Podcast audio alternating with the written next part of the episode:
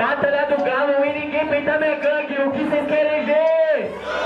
Salve Tenai, agora sua casa cai Porque eu conheço o GP do funk do Paraguai Eu sei que é você, por isso você teme O seu erro foi pisar aqui na ZN Porque aqui se apanha é quatro versos Que bom, ele faz horrível, eu faço inverso Olá, eu sou Bárbara Santos e esse é o Entre Rimas, o podcast que vai falar sobre a história do rap em Londrina.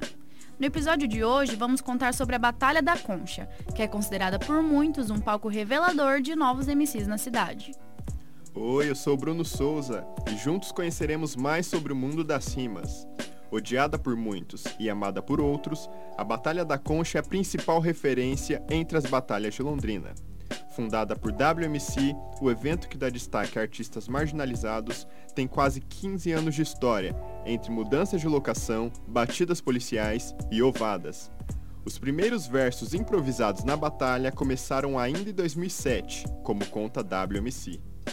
Bom, a Batalha da Concha, na verdade, ela começa como uma roda cultural entre amigos que tinha só a pretensão de, de treinar e se treinar para as competições aqui regionais que acontecia na cidade aqui perto, Maringá, é, até a viagem que a gente ia fazer em São Paulo para conhecer também. Então, é, onde eu, WMC, juntamente com meu parceiro CH, o Melk, Pinduca, a gente já estava inscrito para competir em Maringá, também na cidade de Ponta Grossa. E depois a gente queria fazer uma viagem para São Paulo, conhecer a Batalha Santa Cruz, algumas outras lá. A gente se reuniu ali na Concha e começamos a batalhar um contra um, depois um contra o outro, sem pretensão nenhuma. E alguns amigos foram junto, assistiram e foi muito legal. E aí na outra semana a gente também se reuniu, treinamos. Daí na terceira semana a gente foi para fora, competimos, ganhamos lá em Maringá, ganhamos em Ponta Grossa também. E aí a gente voltou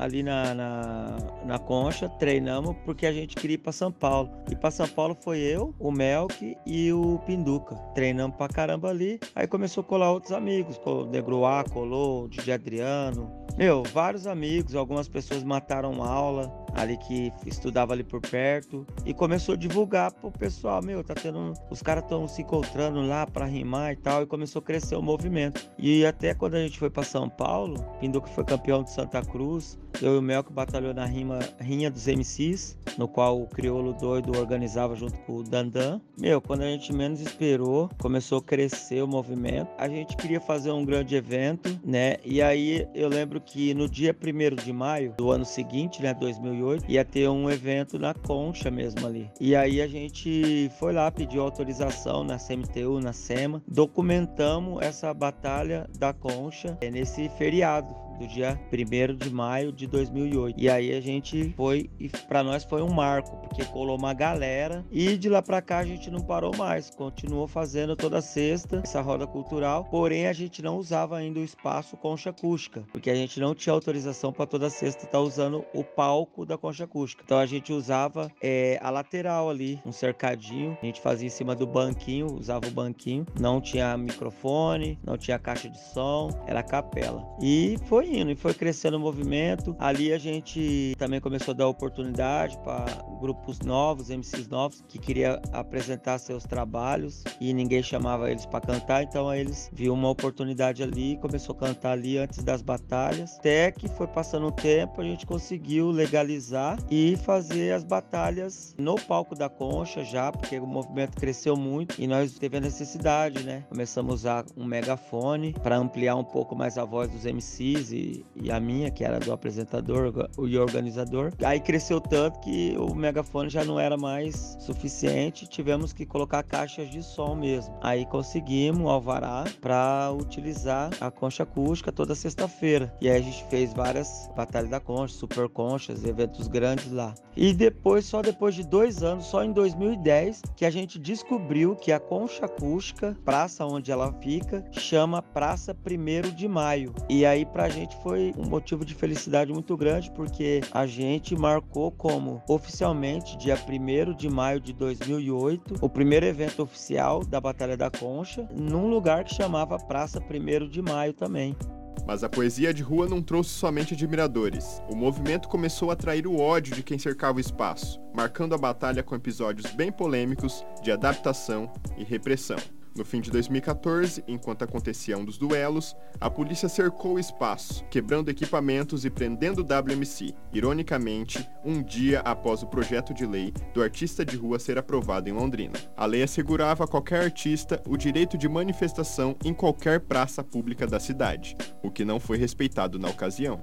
No dia 13 de dezembro de 2014, teve uma grande operação da Choque lá. Acho que umas 10 viaturas da, da Choque, Rotan, né? Só, só esse segurança pública mais pesada, mais forte, uma grande operação mesmo, arquitetada pelo comando de uma forma que quando eles enquadraram ali o pessoal, não tinha como ninguém correr para nenhum lado nem outro, porque eles vieram dos dois lados da Rio de Janeiro, cercando, e pelo lado ali também da Souza Naves. Então cercaram todas as entradas e saídas ao mesmo tempo, fechando ali o espaço e colocando todo mundo na parede, todo mundo mesmo, até moradores que estavam passando acabou sofrendo essa abordagem truculenta, agressiva moralmente, fisicamente. É, na época foi, foi uma coisa muito louca, assim. Chegou a sair na mídia e tal. E foi a primeira vez que eu fui detido como liderança ali, é, pelas falas do pessoal lá, né? É como se eu tivesse orquestrando uma bagunça coletiva ali pro pessoal vender drogas e tal. Os próprios policiais naquele momento falavam isso, né? E me me pegaram, quebraram o megafone, me agrediram verbalmente, recebi algumas cotoveladas e me levaram para a delegacia porque também levaram, acho que se eu não me engano, cinco ou seis menores de idade que estavam vendendo droga, pegaram ali naquele, naquele mesmo dia. Foi uma situação muito, muito ruim. E aí tentaram jogar para cima de mim é, como responsável do pessoal estar tá vendendo droga ali no, no, no espaço público. E aí, na, naquela situação,